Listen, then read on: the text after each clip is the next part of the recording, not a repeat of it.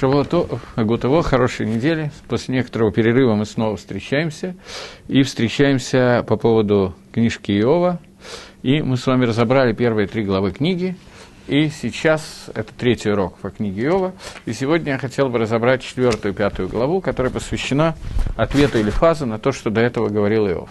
Давайте вспомним в двух словах, что он говорил до этого. Мы с вами разобрали на первом уроке примерное время жизни Иова, несколько мнений, которые изложены в Геморе. И самое начало книги Иова, которое рассказано, как началось его испытание, то есть диалог между Акодыш Баругу, Всевышним и Сотаном, когда Всевышний разрешает Сотану испытать Иова для того, чтобы доказать, что он человек праведный, цадик и так далее. Естественно, что диалог, который мы разобрали в первой и второй главе, Иову неизвестен. Иов не знает, зачем на него пришли испытания. И вот после того, как пришел ряд испытаний, которые мы разобрали, Иов встречается со своими друзьями, тремя друзьями, о которых говорит Гемора, что если у человека есть друзья, то пусть будут такие, как Иова, а если не такие, то лучше пусть не будет. Это друзья, которые чувствовали его горе так же, как он сам, поэтому они сидели Шиву вместе с ним.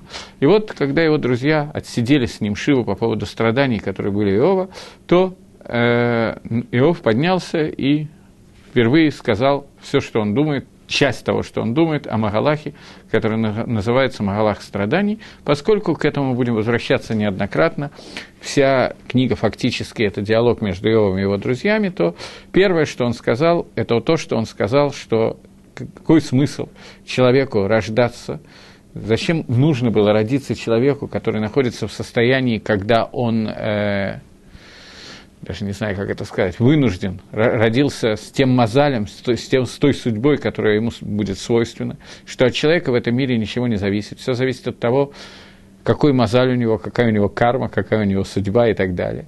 И если это так, то человек, который имеет такую судьбу, как у меня, говорит, Иов, зачем Всевышний ты сделал так, чтобы я был зачат, зачем ты сделал так, чтобы я родился, зачем ты сделал так, чтобы я не умер в детстве и так далее. То есть, другими словами, он сказал фразу, которую Гемора в трактате Ивамота и Рувин приписывает товарищам Бейт Шамаю, который говорит «Нохла Адам Шело Невра».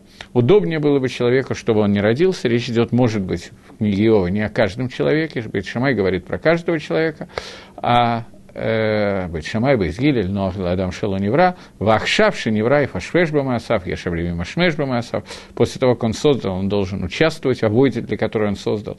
И вроде бы как с, этого не спор, с этим не спорит, но он говорит, что человек, который рождается под таким мозалем, тяжелым, и от человека ничего не зависит, и ему в жизни предстоит мучиться, страдать и либо быть бедняком, либо быть тем, либо быть другим, но человек, который рождается в такой ситуации, в которой родился Иов, какой смысл его рождения? И суть того, что говорит Иов, как мы учили, это то, что у человека нету фактически свободы выбора, он рождается таким, каким он уже будет. Не свобода выбора в смысле быть садиком и рошой, об этом Иов не говорит, а свобода выбора в смысле того, что все в этом мире предопределено свыше, предопределено природой, кахавим, гангагой, той гангагой, тем миром, который создал Всевышний, и нет в этом мире того, что мы называем Ишгаха, и в этом случае какой смысл человека создавать, когда он Багангага должен быть таким вот несчастным, как Иов. На этом кончается то, что говорит Иов, и после этого встает Элифас Таймани и говорит. Сейчас я прочитаю на русском, что он сказал. Я сегодня немножко, когда готовился урок, к уроку, я прочитаю так, как здесь написано, практически без исправления в русском переводе. Текст на иврите очень написан тяжелым языком, но тем не менее, потом, когда мы будем обсуждать некоторые вещи, я хочу обратить внимание, что русский перевод, он, безусловно, основан на многих комментариях и так далее, но, тем не менее, в нем есть вещи, которые очень трудно понять. Лихойра в тексте написано иначе, во всяком случае, Мальбим объясняет иначе, чем написано, но, тем не менее, чтобы увидеть общий Магалах, нам надо прочитать две главы, сейчас просто по-русски, чтобы знать, о чем идет речь. речь. И ответил Элифас. Если кто-то хочет задавать вопросы по теме, то я с удовольствием их буду отвечать. И отвечал Элифас Таймани и сказал, «Если попытаюсь говорить с тобою, не устанешь ли ты, выдержишь ли ты? Но удержать слово кто может?» То есть, я понимаю, что страдания твои таковы, что тебе будет очень тяжело слушать то, что я сейчас скажу, и тем не менее, кто может удержать слово? Ты сказал что-то, я должен Хаяв ответить, или Фас чувствует свою обязанность, лимхот, ответить Иову на то, что он сказал, на то, что, о том, что нету ничего, кроме общей генгаги, общего управления миром, которое Маарехет которая состоит из кахавима мазолот, судьба, которая есть, и человек не в состоянии изменить своей судьбы, то есть фактически Иов отрицал в этом своем высказывании понятие Хашгахи протит, частного влияния Творца и нашей возможности влиять на собственную судьбу. Поэтому отвечает Элифас и говорит, э, вот наставлял ты многих, руки ослабевшие ты усиливал. То есть, когда у, людей были несчастья, и люди ослабевали, то ты им помогал. Спотыкающегося поднимали слова твои, и колени пригнувшегося укреплял ты. Когда же дошло до тебя, изнемог ты. Коснулось тебя, испугался ты. Ведь страх Всевышнего надежда твоя, и чистота пути твоего упования твоя. Вспомни же, кто тот невинный, кто, что погиб, и где справедливо уничтожены были. Как видел я пашущие, пашущие несправедливости, сеющие нечисти, пожинают плоды его – от дыхания Всевышнего исчезают они, от дуновения его ноздря они погибают. Рычание льва и голос того, кто рычит, и зубы львов сокрушаются. Лев пропадает без добычи, и детеныш львицы а, они отторгнуты. Слово прокралось ко мне и восприняло ухо мое нечто от него. Э, среди размышлений, что в ночных видениях, когда нападает на людей глубокий сон, опутал меня страх, и трепет ужаснул многие кости мои. И ветер прошел по лицу моему, поднял дыбом волосы мои на теле моем. Встал, но не узнал я и вида его образ перед глазами моими, тишина и голос слышу я. Может ли человек быть праведным перед Богом? Может ли муж быть чистым перед Творцом своим? Ведь и рабам своим не доверяет он, и в ангелах своих обличает недостатки. Уж тем более живущих в домах глиняных, чье основание в прахе, уничтожены будут они раньше моли. От утра до вечера сокрушены они, незамеченными исчезают навсегда, оторвана веревка шатра и умирает без мудрости. Это была четвертая глава. Я прочитаю пятую главу тоже, потом будем обсуждать. «Взывай же, если отвечающий тебе, и к кому из святых можешь обратиться ты? Ибо глупца убивает гнев, неразумного умерщвляет раздражение. Видел я дурака у... Извините, видел я дурака укоренящегося и проклял сразу жилище его. Далеки от спасения его сыновья, и унижены они в воротах, и нет спасающего. Что жал он съест, что жал он съест голодный, до, до колючки оберет его, жаждущий поглотит богатство его. Ведь не из праха выходит несправедливость, и не из земли, как искры летят вверх а, слегка, и не из земли растет несчастье. Человек рождается для страдания. Здесь в тексте написано «ла амаль». Амаль – это труд. Я не знаю, почему перевели как страдание, просто потому что книга Ев как страдание, или есть какие-то комментарии, которые объясняют, что это страдание, или, может быть, потому что амаль – это в поте лица, это проклятие, которое дано было Адаму. Я не знаю точно, из-за чего так перевели, но в еврейском тексте написано «Адам ла амаль невра». Человек создан для труда. И как искры летят вверх. Э, я спросил Всевышнего, обратил бы слова своих к Гашему, который творит дела великие, непостижимые чудеса без числа, дает дождь на землю и посылает воды на площади, на поля, возносит униженных на высоту, и удрученные возмышаются спасением, разрушает замыслы хитрецов, и руки их не преуспевают. Он ловит мудрствующих, тем же, тем же лукавством, которое они делают, и делает совет обманщикам так, что он становится бесполезным.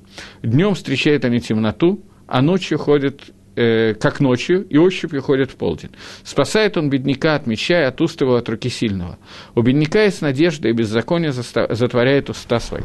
Вот счастлив человек, которого Всевышний наказывает, и наказанием Всевышнего не надо гнушиться.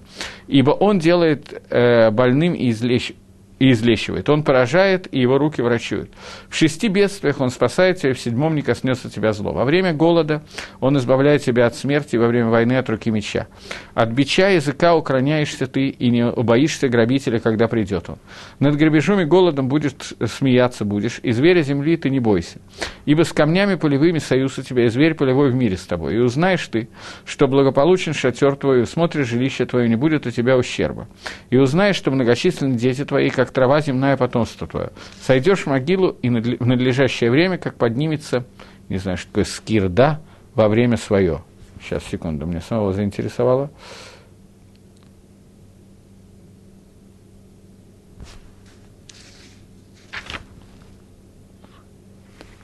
Киалат гадиш бы и то, как, воз, как восходит урожай в свое время. Э, вот это изучили мы так, как оно есть, выслушай это и заметь себе. Это то, что сказал Элифас. Я прочитал сейчас, в общем, более или менее четкий русский перевод. Теперь мы займемся даже не еврейским текстом, а вначале Мальбим приводит э, предисловие к тому, что хочет сказать Элифаз, где он объясняет основную часть того, что он хочет сказать, которая делится на две части. Элифаз, он Егзик кидада Тора, говорит Мальбим, Дерехагав, просто заодно. Э, вы помните, что когда мы говорили, это Мальбим на этом не останавливается, но когда мы в самом начале комментария книги Иова начинали ее, то обсуждали, что есть разные мнения, когда он жил. Одно из мнений, что он жил примерно во время Иакова, одно мнение, что он жил примерно во время Маше, другое мнение, что его вообще не, не было, есть мнение, что он еврей, есть мнение не еврей. Мы видели, что Гемора Басра приносит, приводит очень много мнений. Элифас Бепаштус – о, мне кто-то подсказывает, некая Авигаль мне подсказывает, что скирда – это форма складирования скошенных колосьев. Потрясающе. Я могу только поверить, потому что это совпадает по смыслу того, что написано, поскольку на иврите написано слово «гадиш». «Гадиш» – это именно форма скошенных колосьев. Но я такого слова по-русски даже близко не знал. Вот, но спасибо, Авигаль. Но э, теперь э, Элифас, он по тому мнению, по которому, да, по всем мнениям фактически, Элифас – это человек, который является племянником Якова и сыном Исава, и одновременно папой Амалека. При этом это человек, который был Талмит Хохом, и Мальбим начинает с того, что Элифас гигзики да да Тора, что Элифас шел в своем объяснении в соответствии с мнением Торы. Что? Что за мнение? Что человек, он свободен в своем выборе, что у человека есть свобода выхода, выхода и что Маарехет Кахалим, что система звезд и созвездий, у них нет никакой возможности э, э, воздействовать, как бы определить путь человека в том, где у него есть пхера, в том, где у него есть свобода выбора. Почему это так? Потому что у человека есть кох едо, есть у него сила в его руках и в его действии, э, сделать выбор между хорошим и плохим.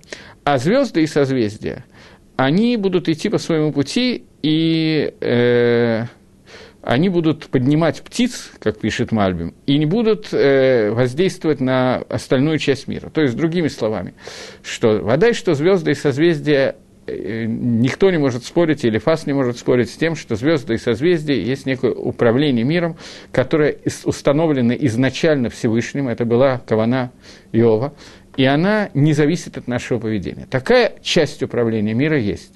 Вопрос в том, что это единственная часть управления мира, как считал Иов, и Елифас к нему пришел сказать, что нет.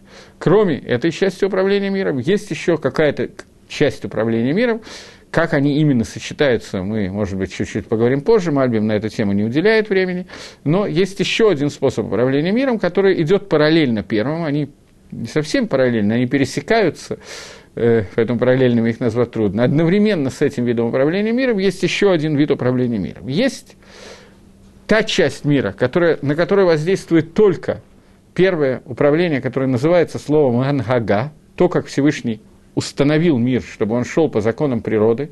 Природа – это и законы Бойля Мариота, Гейлюсака, Эйнштейна, и законы движения планет и так далее.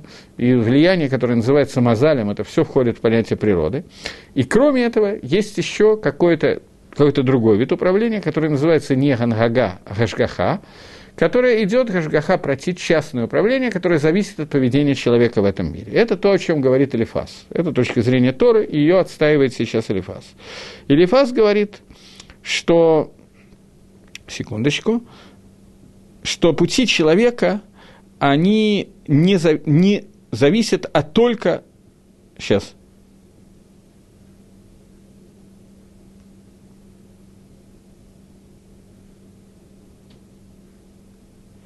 что пути человека, они зависят в том числе от Маарехет, который называется Пхера, от Маарехет, от э, способа управления, который называется Пхера, свобода выбора. И э, эта свобода выбора, она существует в том, что человек леамаль юлат, человек родился для труда, для работы, и, и поэтому его ештадлут, его попытка, его усилия принять что, э, что там в этом мире, оно махриях, оно делает так, что это ведет к Гецлахе, к его успеху в этом мире. То есть успех человека в этом мире, имеется в виду и материальный мир тоже, зависит не только от Мазаля, как хотел сказать Иов, он сказал, какой смысл человеку работать под солнцем, никакого смысла из этого не произойдет, все равно богатый он или бедный, это зависит от Мазаля и так далее. Он говорит, что нет, Гацлаха человека в этом мире определяется именно его гештадлутом. Это первое, что говорит Элифас. Потому что Адам юлат леамаль, человек родился для труда. Э, а то, что мы иногда видим, что человек в этом мире преуспевает бофин питами, неожиданным способом, без всякого труда и без всякого усилия с его стороны, как будто бы он достает, э, ну, так прямо с неба падает ему это и так далее. Это как говорит Мальбим, Гацлаха казевит. Это Гацлаха обманчивая, которая не осуществляется э, ни у него в руке, ни, либо не у него в руке, либо не в руке его сыновей. То есть, если на примере, который Мальбом объясняет, это речь идет о богатстве, которое достигает человек. Это богатство, которое человеку приходит каким-то неожиданным образом, без его усилий и так далее, без его штадлута, это богатство у, потеряется либо у него, либо потеряется у него сыновей. И не так, и, и не так становится гацлаха, которая приходит человеку от его усилий когда он сеет, и это произрастает из того, что он высеял и так далее, то это слаха, которая миткаемит и которая остается.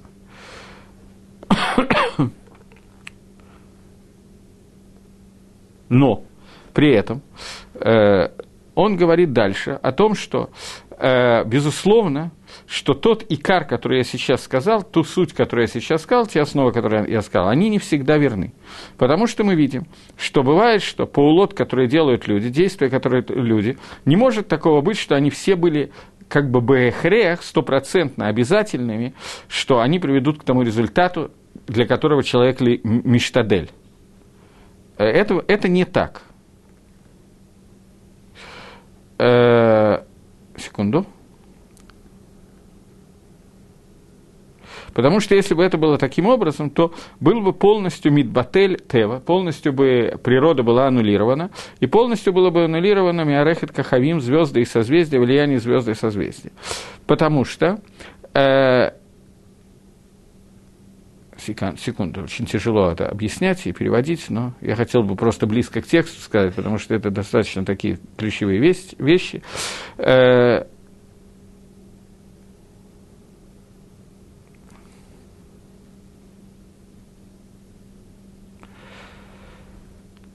То есть, мне таки трудно перевести дословно, то есть я скажу своими словами, что Мальбим хочет сказать, что существует некоторый шилуф, некоторое э, сочетание того, о чем говорят философы. То, о чем говорят философы, это точки зрения Иова, который говорит о том, что все определяется судьбой, под которой человек родился, Мазалем и Тевой – и точка зрения вторая, которая говорит о том, что все определяется гештадлутом, который, говорит человек, э, который делает человек, усилиями, которые делает человек, говорит Мальбим, что на самом деле это вещи, которые идут одновременно, которые связаны друг с другом. Гештадлут – отдельно, и Кахавим отдельно, и звезды отдельно, но тем не менее, не всегда Гештадлут достигает своей цели, потому что иногда звезды и созвездия делают так, что он не может достигнуть своей цели, но не всегда звезды и созвездия может сделать так, что все предопределено, и у человека нет свободы выбора, и человек может изменить свой мозаль, назовем это таким образом. И это идет как бы одновременно. Это, то, это основная мысль, которую он хочет сказать. Таким образом, я сейчас попытаюсь ее Мальбим в общем, еще в нескольких псуким мы посмотрим, как это входит в псуким, о которой говорит Мальбим. Но для того, чтобы нам было легче это понять, я хочу объяснить это таким способом, что существует э, два вида управления Всевышним этот, этим миром. Один называется Ганхага, другой называется Гашгаха Пратит. Гашгаха Пратит – это не означает, что если я прикладываю усилия, то оно вот я напрямую как бы делаю усилия, я сею, жму, жну и так далее, и поэтому я стану богатым и обеспеченным хлебом. Это не так. Гашгаха протит связано с тем, что из-за Гакодыш Барагу спустил в этот мир Таратейну Агдуша, нашу Тору. Тора, которая спущена в этот мир, сделала так, что она устанавливает обратную связь между человеком и Творцом. Гангага управление этим миром. Я не знаю, Гангага и Жгаха это, в общем, переводится примерно одинаково. Гангага – это общее управление, а Жгаха – это частное управление. А Нага – это когда Гакодыш Баруху построил этот мир по каким-то законам природы, как я сказал, это связано и с законами физики, и с законами метафизики, с законами управления нижнего мира через верхние миры, через сферот, через тем, теми способами, которыми Всевышний решил их управлять, им управлять. И Хакодыш Брагу, независимо от того, что происходит в этом мире, льет на нее, и мы говорили, что слово «мазаль» переводится как от слова «назель», то, что льется. Мазаль – это то, что назель мина шамай. Мазаль – это то, что сливается, стекает с, с небес.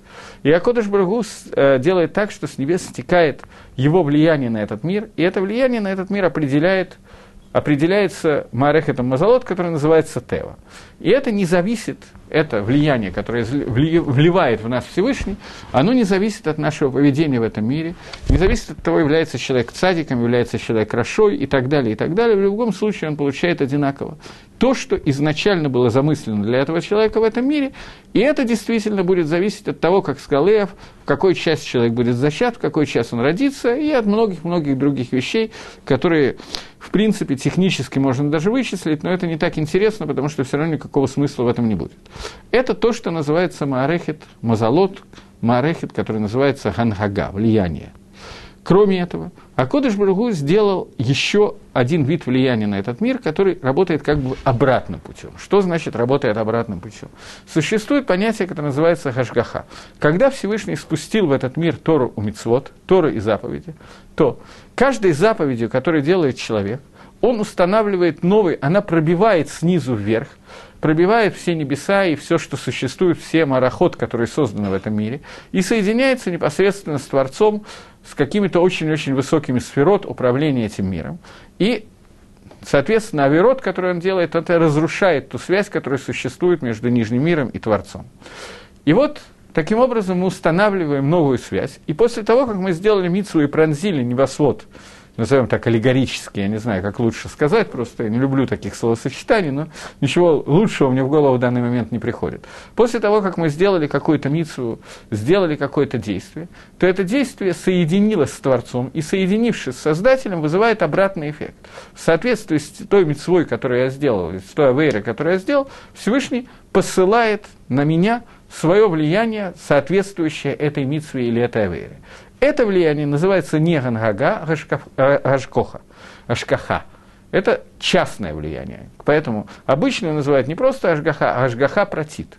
Существует много как бы, наименований этого влияния, существуют разные виды сферот, самое высокое, что исходит от Всевышнего, то, чем управляется этот мир. Существует Марахит и Гулим и Марахит Йоша. И то, и другое исходит от Всевышнего. Одно является Ганхага, другое является Ашгаха. То, как это объясняет Мальбим в Махлокисе между Евом и Элифазом, который мы сейчас учим, это что Иов говорит о том, что весь мир управляется только Гангагой, и тем самым, сказав, что человек не может изменить своего Мазаля, он сказал, фактически он отрицал тот систему управления миром, которая называется Марехет Гашгаха. Пришел Элифаз и сказал, что это не так. Элифаз говорит о том, что когда человек становится неожиданно богатым, и так далее, то это богатство не меткаемит, оно не осуществляется, это не вещь кого. Вещь, которая является кого постоянной, это та вещь, которая не исходит только от Мазаля, только от Гнаги, а это вещь, которая связана с новым Арехетом, Арехет управления миром, который называется Гашгаха. Поэтому все зависит от Ештадлута человека. Но при этом Мальбим указывает, что, безусловно, нельзя сказать, что абсолютно все зависит от Ештадлута, который делает человек, тем не менее, существует какая-то вещь, которая гештадлут человека не в состоянии полностью изменить. То есть какая-то вещь, которую Иов назвал Мазалем, мы назвали для более красивого определения Марехет Хангага, но в любом случае Гашгахо, Гашгаха человека не может определить полностью. И дальше Элифас приводит примеры, почему это не так. Это первое, к примеру мы вернемся несколько позже. Это первая часть того, что говорит Элифас. Потом нам надо будет посмотреть, как это входит в его слова, как Мальбим это вводит в слова, где это написано в самих словах Элифаза, потому что я думаю, что те, кто меня слушает, согласятся, что прочитав на русском то, что говорил Элифаз, особого смысла как бы не имеет эти словосочетания, которые он сказал, пока мы в них не вдумаемся и не попытаемся вставить то, что мы хотим, э, в то, что написано в то, что хочет Мальбим, в то, что сказал Алифас четко. Мальбим это делает отдельно. Вначале он говорит «птиху», как бы предисловие, то, что хочет сказать Алифас, а потом он комментирует, как это входит в его слова. Посмотрим, на что у нас сегодня входит. Хватит времени, на что нет. Поскольку появился вопрос, то я хочу ее, его прочитать. Если женщина делает митсву, которую не должна делать, например, арбаминим, это создает связь с Творцом. Такая митсва как-то влияет на мир в такой же мере, как это, если эту митсву осуществляет мужчина. У меня такое впечатление, что вопрос задала женщина. Мне так кажется почему-то. Э, существует понятие мицвод, которое называется мицвод мицуве ваасе и эйна мицуве ваасе. Существует мицвод, который человек делает, потому что он обязан делать, он хаяф их делать, у него есть обязанность Торы. И мицвод, который человек не обязан делать, но может сделать, может не сделать, добровольный мицвод. Женщина, она свободна от всех заповедей делай, почти от всех заповедей делай, которые связаны со временем. Есть много объяснений, почему это так, мы в них сейчас входить не будем. Поскольку женщина свободна от этих митцвот, то она, делает эту митцву, она делает митцву бетор эйна митцува вааса. Не обязана, но делает. Дарга уровень этой митцвы меньше, чем уровень митцвы митцуве ваасе, когда я обязана делаю. Известный вопрос, который задают многие комментаторы, и я думаю, что есть несколько десятков минимум объяснений на этот вопрос, но я скажу один из них сейчас.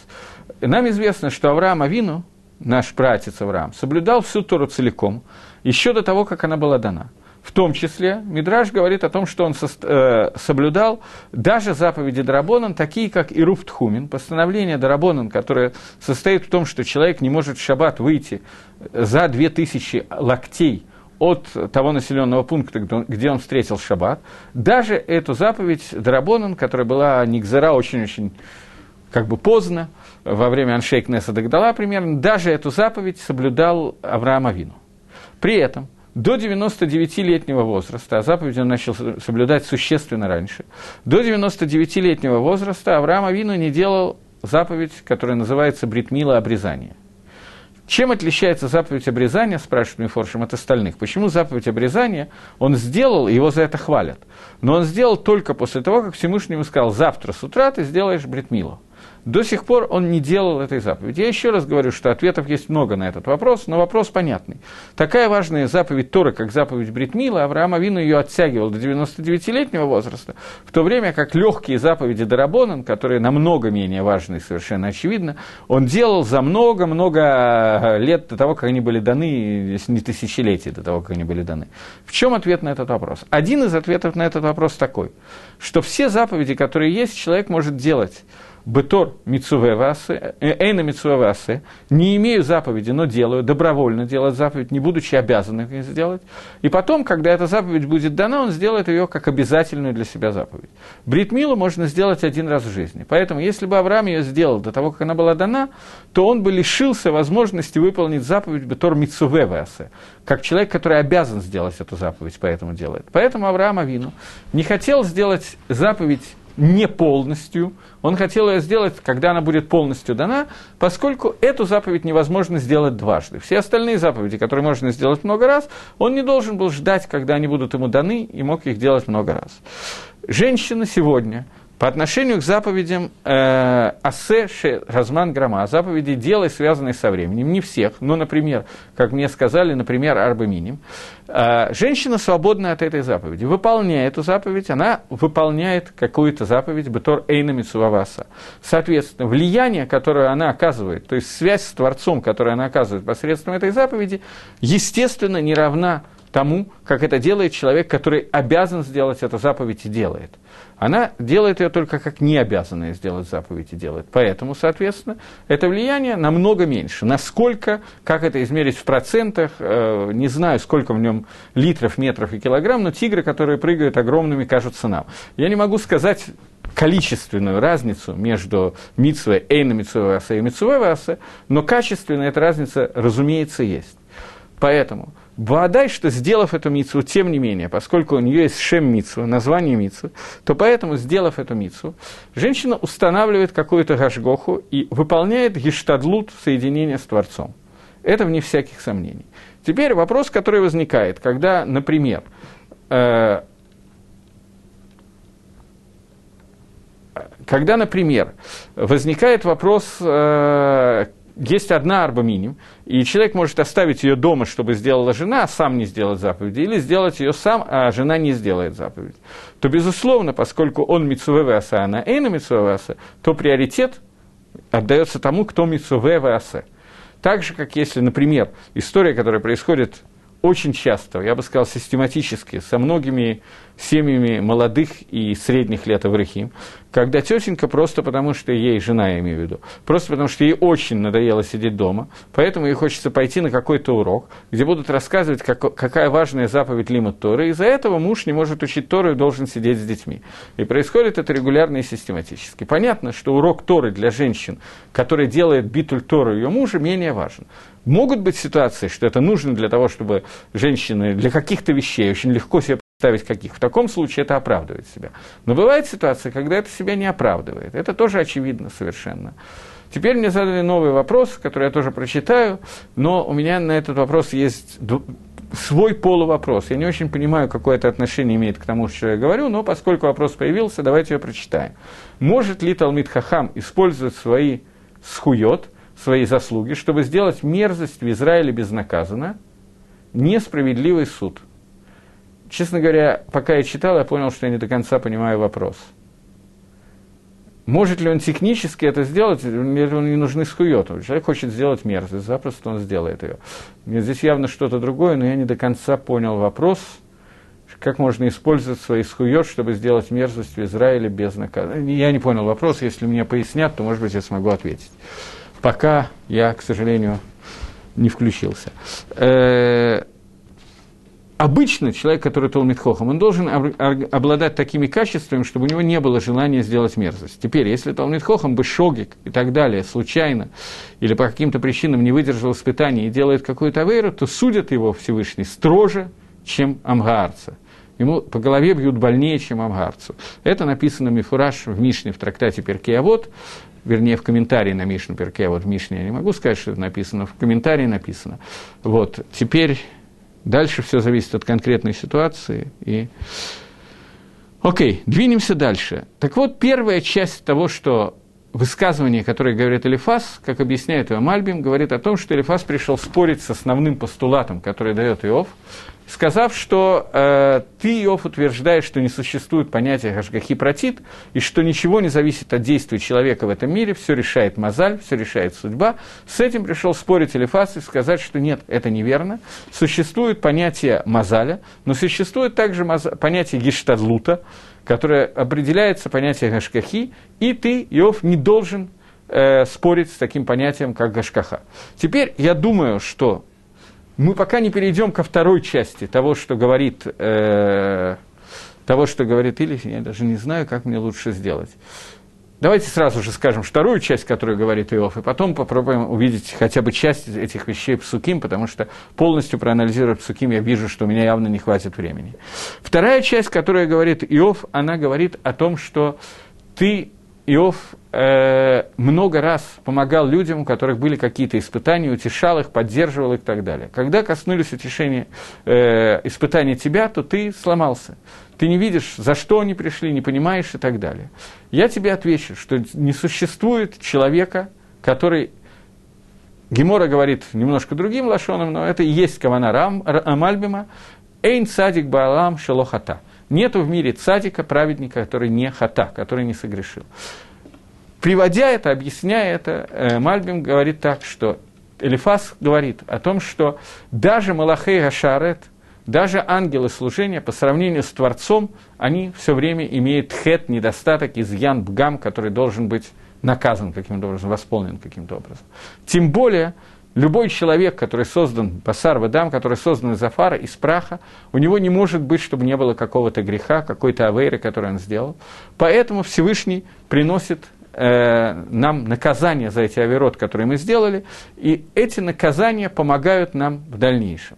И третья часть, которую он говорит, это то, что наказания, которые приходят... Нет, секундочку, я вторую часть не закончил, я плохо сделал.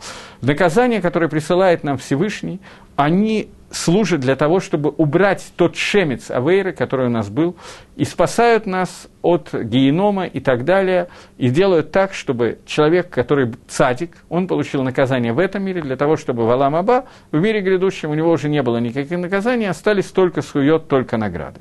есть третья часть того, что говорит Элифас, которая говорит о том, что есть еще одна вещь, связанная с наказаниями, а именно, человеку присылают наказание сейчас – для того, чтобы спасти его от того, что может произойти более тяжелым в дальнейшем.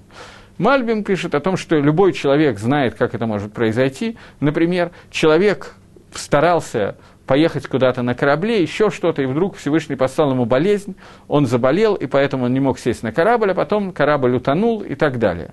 Таким образом, ты не знаешь, Иов, путей Всевышнего, поэтому, может быть, наказание, которое приходит сейчас, спасает тебя от чего-то более тяжелого, которое было в дальнейшем.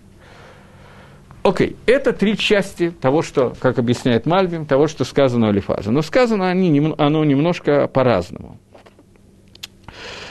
Э, одну секундочку.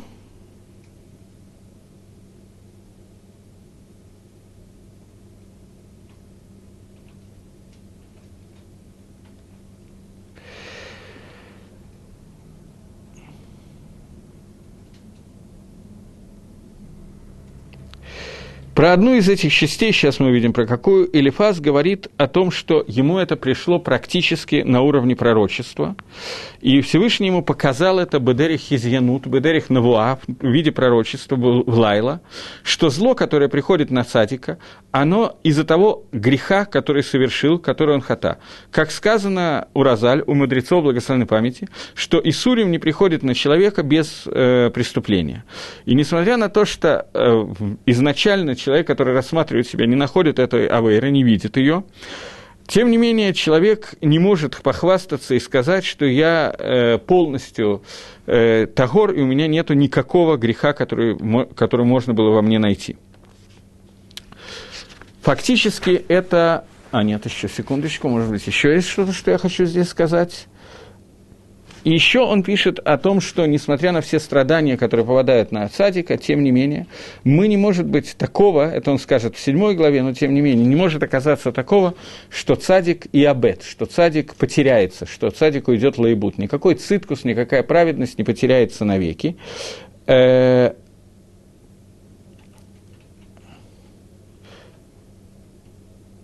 Таким образом, все вместе, все эти три вещи, которые мы сказали, Первое, что существует обязательная необходимость человеку трудиться, человек создан для труда в этом мире, что наказания, которые приходят, приходят для того, чтобы искупить ту авейру, которую сделал садик. И второе, что те наказ... и третье, что наказания, которые пришли, они пришли сегодня, чтобы человек получил более легкие наказания, не получил более тяжелых наказаний. Таким образом, все эти три вещи вместе, они полностью отодвигают то, что говорил Иов, говорит Мальбим, относительно того, что, э, что весь мир существует только Бамарехет Мазалот, Халот только с помощью э, звезд и созвездий управляется, и, соответственно, раз они управляются с помощью звезд и созвездий, нет другого способа управления, то получается, что э, бывает так, что Исурим несчастье приходит человеку э, из-за звезд и созвездий без той авейры, которую сделал человек в этом мире, и не имеет никакого смысла в этом. Э, это все три вещи, о которых мы сказали, они отодвигают полностью в эту, эту идею. Сейчас, секундочку. И он добавил еще одну вещь, что ты, Иов, ты лошалем бадатха, ты не, не целан со, сам собою, потому что только в тот момент, когда у тебя начались э, Исурим, ты начал Лейтланен аль Хашем, ты начал претензии к Гашему, и начал э, фактически отрицать какую-то часть умуны, иммуны, то есть иммуну в Гашгаха протит, вера в Гашгаха протит частное влияние. И получается, что у тебя Ирад Гашем – был не, не настоящий Ирад Гашем. Ты боялся не Гашема, а боялся только несчастья, только наказания. Существует Ирад Гашем и существует Ирад Оныш. Так твоя Ира была Ирад Оныш, а не Ирад Гашем. На этом фактически заканчивается все, что сказал Алифас. Теперь мы попытаемся в Суким увидеть некоторые из этих вещей. Все три вещи, которые есть, нам надо увидеть. Теперь у меня появился вопрос. Получается, что Элифас – сын злодея Сава и отец еще большего злодея Амалека, мог исполнять заповедь утешения скорбящим таким праведным образом, отстаивая точку зрения Торы. Несомненно. Потому что Элифас, он учил Торы у такого человека, с которым мы немножко знакомы, может, даже близко, по имени Иаков. Поэтому, несмотря на, свой, на то, что он был Элифазом, он, голова его была головой он соображал, и, может быть, частично не только головой, достаточно хорошо. Дело в том, что Исаф, он тоже был большим Талмитхохом. Он учился не более не менее, как у Ицхака, своего папы. Ицхак выполнял заповедь Лимут Тойры. И заповедь Лимутора включает Лиламетат Бен, включает обучение сына. Поэтому Исав был Талмитхоховым, и голова Исава находится в пещере Махпила. Голова Исава похоронена рядом с Иаковом в пещере Махпила. В тот же день, когда туда похоронили Иакова, туда похоронили голову Исава. Тела нет, но голова да. У Исава был разрыв между знаниями Торы и исполнением Торы. Но знания Торы Исава были на уровне, ну, примерно как Якова, поэтому он заха, быть похорон... его голова была, захта, удостоилась быть похоронена там, где был похоронен Яков Авину. Маша Энкен, что не так с его телом, мицвод и так далее, жизнь Исава была не такой, как надо, поэтому Исав – это Исав. Но, тем не менее, Элифаза, э, у него были такие схует, что и такие, такие знания Торы, такие заслуги, такие знания Торы, что он мог объяснять Тору. Это написано здесь мифураж. Я, я ничего не могу сказать. Это просто надо отметить, но это как бы вода и написано здесь. Теперь вернемся к, вернемся к самому тексту. И посмотрим немножко текст, начнем с четвертой главы. Виян Элифас, и ответил Элифас, Тереф Убнейла Вияет пар... слиха, слиха, слиха. Виян Элифаз это Иманива и Амар. И вот ответил Элифас и сказал, Ганиса давар алейха, Тилева отсорба милим миехоль. Я попытаюсь что-то сказать тебе. Не знаю, как тебе это пойдет, но кто может удержать слова? Вот э, ты многих-многих утешал и так далее, то я вижу, что это неправильно я сейчас делаю. Э, рак Рега, одну, один момент. Восьмое предложение. Мы начнем не по порядку, а вот так вот, как мне будет удобно.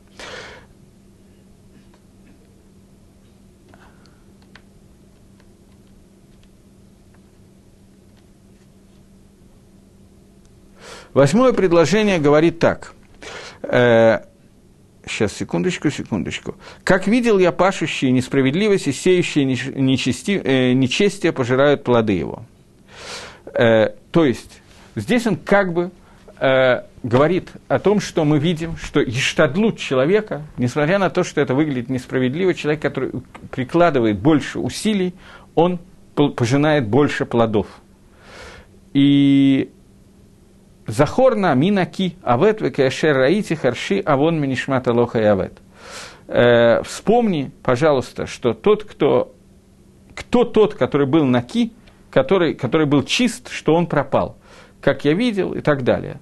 То есть имеется в виду, что обычно цадик, он, он попадает, у него у праведника есть какие-то временные испытания, потому что они приходят только на какое-то время для того, чтобы исправить те грехи, которые он сделал. Но не оказывается так, что цадик и гамри. Так не оказывается, что праведник полностью будет потерян. То есть, он касается объяснения сейчас, что почему есть садик, у которого есть Исурим. Почему есть садик, которому Ра садик, которому плохо. Ответ на вопрос, который, как мы знаем, интересовал Маше Рабейну. Маше, который спросил, как может быть, что существует садик в Аралу, Элифас пытается ответить на этот вопрос. И я не говорю, что этот ответ верный. Мы сказали, что Элифас отстаивает точку зрения Тора, он отстаивает точку зрения Торы, но потом окажется, что ответ, который он дает, в нем есть изъян, это неверный ответ. Иев ответит на ответ Элифаза, но Бейнатаем. Элифаз говорит, что существует понятие цадик в Иралу, и дает ответ, почему существует цадик, которому плохо. Он говорит, я ни разу не видел, чтобы не было такого, чтобы цадик полностью пропал. И сурим, которые на него приходят, они приходят временно для того, чтобы искупить ту авейру, которая у него существует. Это первая часть, которую сказал, мы назвали его второй частью, которую сказал Элифаз. Теперь э, в девятом предложении он продолжает и говорит, э, нет, девятое предложение здесь нам не нужно сейчас.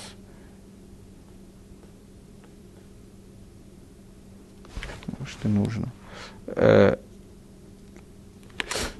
то, оставим сейчас на, на секундочку, это будет Машалим, Дугмаот, который будет тяжело понять.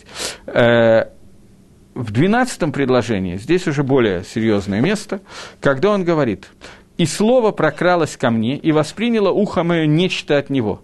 Среди размышлений, что в ночных видениях, когда нападает на людей глубокий сон, страх объял меня, и трепет ужаснул многие кости мои. Ветер прошел по лицу мое, поднял волосы дыбом, встал, но не узнал а вида его, образ перед глазами и тишина, и голос слышу я. Может ли человек быть праведным перед Всевышним, может ли быть чистым перед Творцом своим? Ведь и рабам своим он не доверяет, Дарихагав рабам своим, одну секундочку, здесь, по-моему, да, все правильно. И вот рабам своим он не доверяет, и ангелам, э, и на ангелов, как он перевел это, э, секунду, и в ангелах своих обличает недостатки, да. И в ангелах он накладывает на них тагала, недостаток, изъян. Таким образом, это двенадцатое предложение говорит о том, что то, что эйн цадик барит шелохата, что не бывает такого, что есть праведник на земле, который не согрешил, и то, что Исурим приходит к человеку, несчастье приходит к человеку для того, чтобы исправить те авирот, которые он сделал, Лифас хочет сказать, что это, еще раз обратите внимание, как он это говорит, э, он начинает, слово прокралось ко мне среди размышлений в ночных видениях и так далее. То есть он говорит, что это ему было раскрыто на уровне Навуа, на уровне пророчества.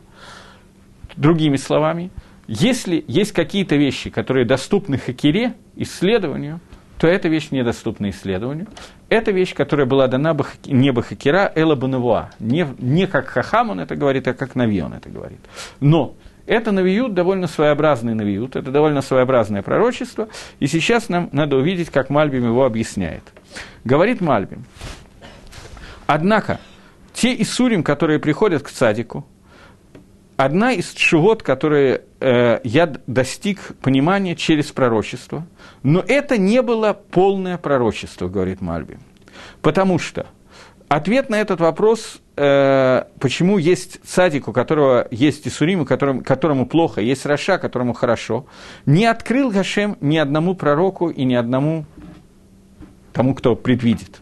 Как написали Хазаль, что это просил Маширабейну, чтобы ему было сообщено, и это не было ему открыто. Маширабейну в Торе сказал, что он просит Всевышнего «Гадиали эд драхейха», «Э, «Сообщи мне свои пути», и говорит Раша прямо на месте, это Хазаль, это Гемора, о том, что Машрабейну хотел, чтобы ему объяснили, почему есть садик, которому плохо, и Раша, которому хорошо. И Всевышний ответил, Лои Ренига Адам Вахай, не может увидеть меня человек и остаться в живых. Это вещь, которую невозможно увидеть. Но, тем не менее, говорит Алихас, Нова Кага, у меня было слабое пророчество – а именно Кираэба Спаклария Шейна Майра, как человек, который смотрит через стекло, которое непрозрачное. Вехашев, и он думает, что он может легасик это, понять это, достигнуть этого через, несмотря на те э, хисранот, на те недостатки, которые есть в Нуве, тем не менее в пророчестве это можно увидеть и объяснить и так далее. Э, это пророчество, которое называется Билтим и необъясненное.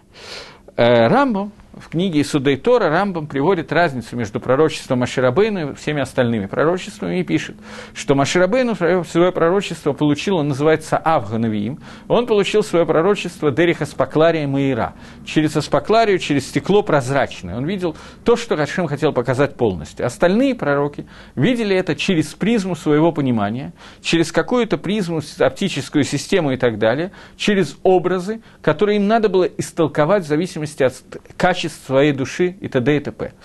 Но это, тем не менее, было пророчество, которое по сравнению с пророчеством Элифаза, было пророчество, которое с поклария Гарбея Термейра, намного более прозрачное. Элифаз – это называется Навуа Кага, слабое пророчество.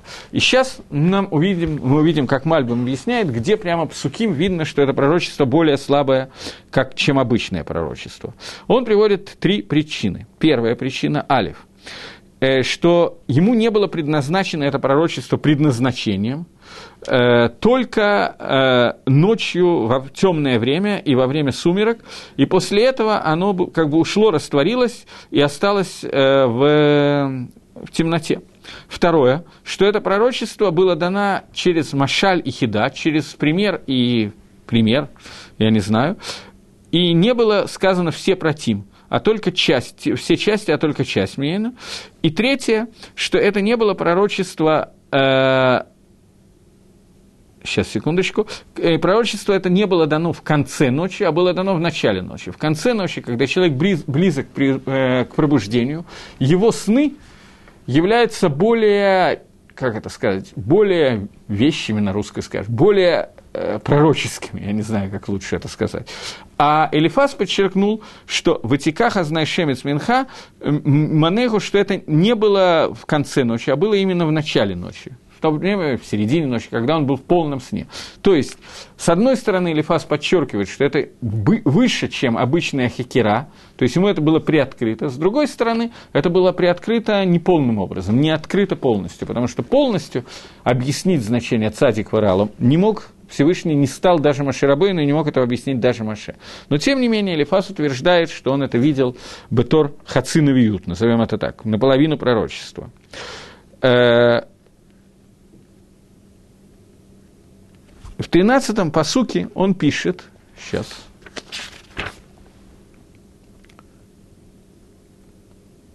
Бешафим Михсенот Лайла Бенафоль Тардемаля нашим. В то время, когда сон падает на людей. Мне было открыто в то время, когда сон падает на людей.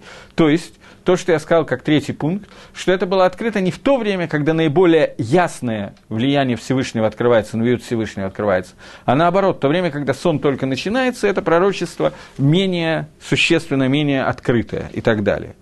Окей. Okay.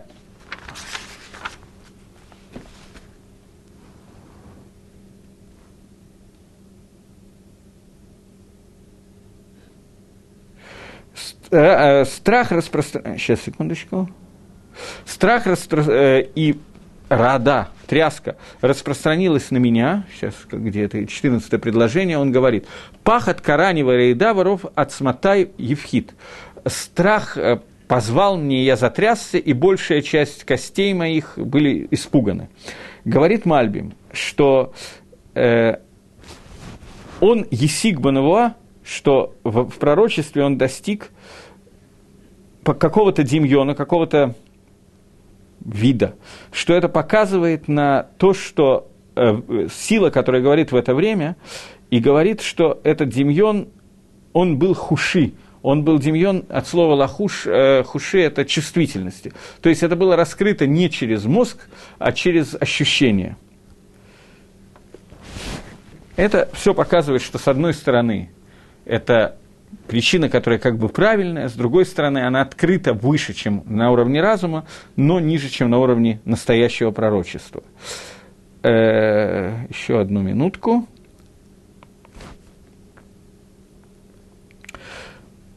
Говорится о том, что даже Малахим, даже ангелы, которые созданы были Всевышним, они являются нецельными перед Творцом, тем более не может быть человек, который окажется цельным без каким-то из, без какого-то изъяна. И, и в 17-м предложении он это пишет таким образом. «Вагайнош ми элока ицдак» и человек от Всевышнего будет казаться праведным, в имма асейгу и тагер гевер, и от своих дел будет тагор, человек – Таким образом, говорит Мальбим, что Элифас показал Иову, сообщил ему, что невозможно такое оказаться, чтобы человек оказался бадино, альпидин, полным цадиком, после того, как его авойда и его гадаа, его признание э, муталит аля адам ле элаким, что человек должен полностью признать и полностью лавот только Всевышнему. Не может такого быть, чтобы человек э, не был хаяв, не оказался в чем-то хаяв, в чем-то обязан, неправ, и существует этому два тама. Первое, э, когда мы смотрим на Всевышнего и на его Рамамото, его, на его величие и так далее, в соответствии с его огромным величием, то должна быть ира и ахно, страх перед Творцом и желание перед ним оказаться ничем, э, так, так, так, так сильно, что не может быть, чтобы человек был машлим с этим и выполнил свои обязанности в этом, в своем страхе перед Творцом и в своем битуле, в своем аннулировании своих желаний и самого себя перед Творцом э, и ощущением того, что такое Творец. Это первая причина. И вторая, из-за большого количества хесада, добра и того, которое человек получает от Творца, что он делает все действия и так далее для полного шлемута человека, для его полного исправления, исправления с этой стороны – человек э, должен служить Всевышнему на таком высоком уровне, соответственно, с тем добром, которое он получает, что это практически невозможно, чтобы это было того, чтобы его такое служение было того. То есть есть два таама, которые были раскрыты Элифазу в полупророчестве, назовем это так, из-за которых невозможно, э, говорит Элифаз, сказать, что может оказаться цадик Баарет Шилохата. Поэтому вся все, что хочет сказать Элифас, он хочет сказать, что несмотря на то, чтобы Ашкафа решена с, первой, с первого взгляда, у тебя, Иов, нету никаких авирот, тем не менее, нету такого человека, у которых нет авирот, есть две причины, по которым мы точно знаем, что авирот есть, и эти причины являются твоего, твоих страданий. Это то, что раскрыто, как сказал он, раскрыто Бахаци навиют, в слабом так, так пишет Мальби. Это вторая часть того, что он сказал. И первая часть того, что он сказал, что это нам нужно перескочить на пятую главу, потому что я вижу, что я не справляюсь со своими далеко идущими планами. Одну секунду. Одну секундочку.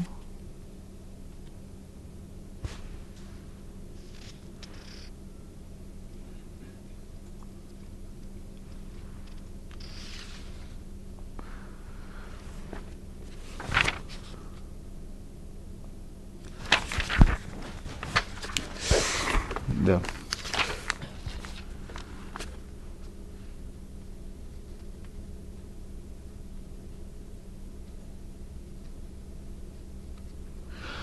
В седьмом предложении он пишет, что человек рождается, я сказал, что здесь перепис, написано, что он рождается для страдания, а в тексте написано «А, а, «Адам леамаль невра», человек рождается для труда. Что значит, что человек рождается для труда? Это значит, что ты, Иов, утверждаешь, что основное, что существует в этом мире, это мозаль, и маарех – это управление миром, которое не зависит от человека. Это неверно. Человек рождается для труда, как искры, чтобы лететь вверх. То есть человек рождается для того, чтобы своим амалем, своим трудом поднять искры, которые он должен поднять, и соединить их со Всевышним, и тем самым вызвать обратную реакцию, которая называется Гашгаха Пратит. Для этого он был создан.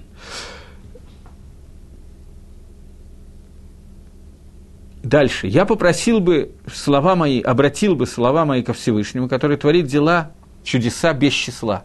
То есть ты говоришь о том, что весь мир существует только Бамаарехет Мазалот, Маарехет Тева, Маарехет, Маарехет природы, и совершенно не ощущается влияние Всевышнего и нету Гашгахи. Мы видим, что Всевышний делает чудеса, которые происходят без числа, то есть мы видим, что существует Маарехет, который называется Гашгаха, а не так, как говорит Иов, это первая часть, которую он просто мы первую часть, э, Элифас ее сказал в пятой главе, а Мальбим ее приводит как основную часть, поэтому он приводит как первую. Таким образом, мы обсудили две вещи, которые есть, и последнее, что я хотел сказать за те две минуты, которые у меня остаются, одну секунду,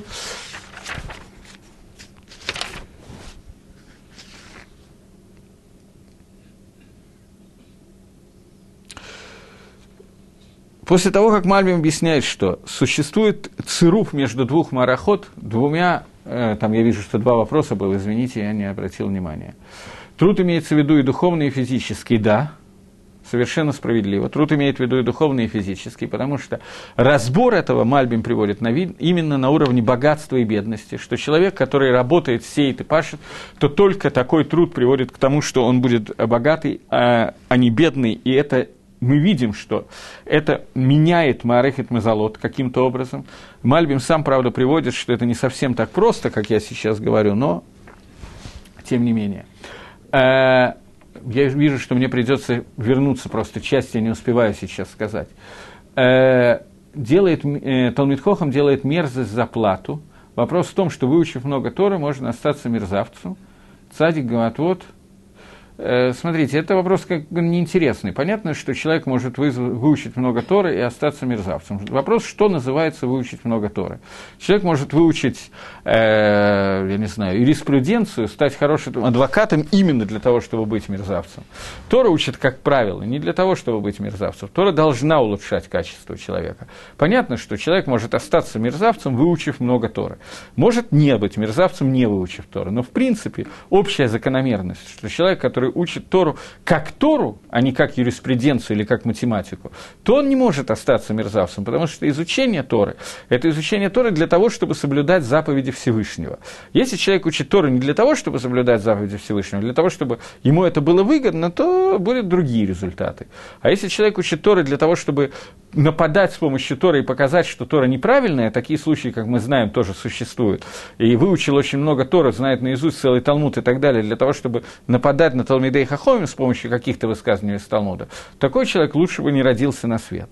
Но когда мы говорим про Талмит Хохам, Талмит Хохам – это не профессор таримистической науки. Это не тот, который может дать хороший урок по Торе или который может выучить что-то. Талмит Хохам – это человек, хохма которого, Тора которого, становится частью его жизни. Я, к сожалению, не успел, я был уверен, что я успею четвертую и пятую главу разобрать.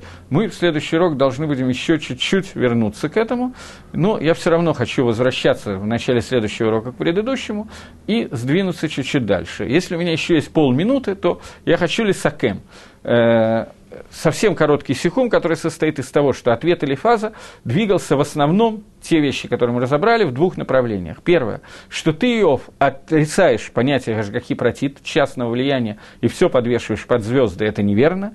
И второе, что ты, Иов, говоришь о том, что нету смысла страданий, что страдания определяются только звездами и созвездиями, это неверно. Не бывает человека, который полностью цадик, у человека есть какие-то авирот, даже если он их не видит, и все страдания пришли для того, чтобы искупить его за те авирот, которые он сделал. И третью часть мы успеем сказать в следующий раз. Всего доброго, извините, что я на полминуты позже. До свидания.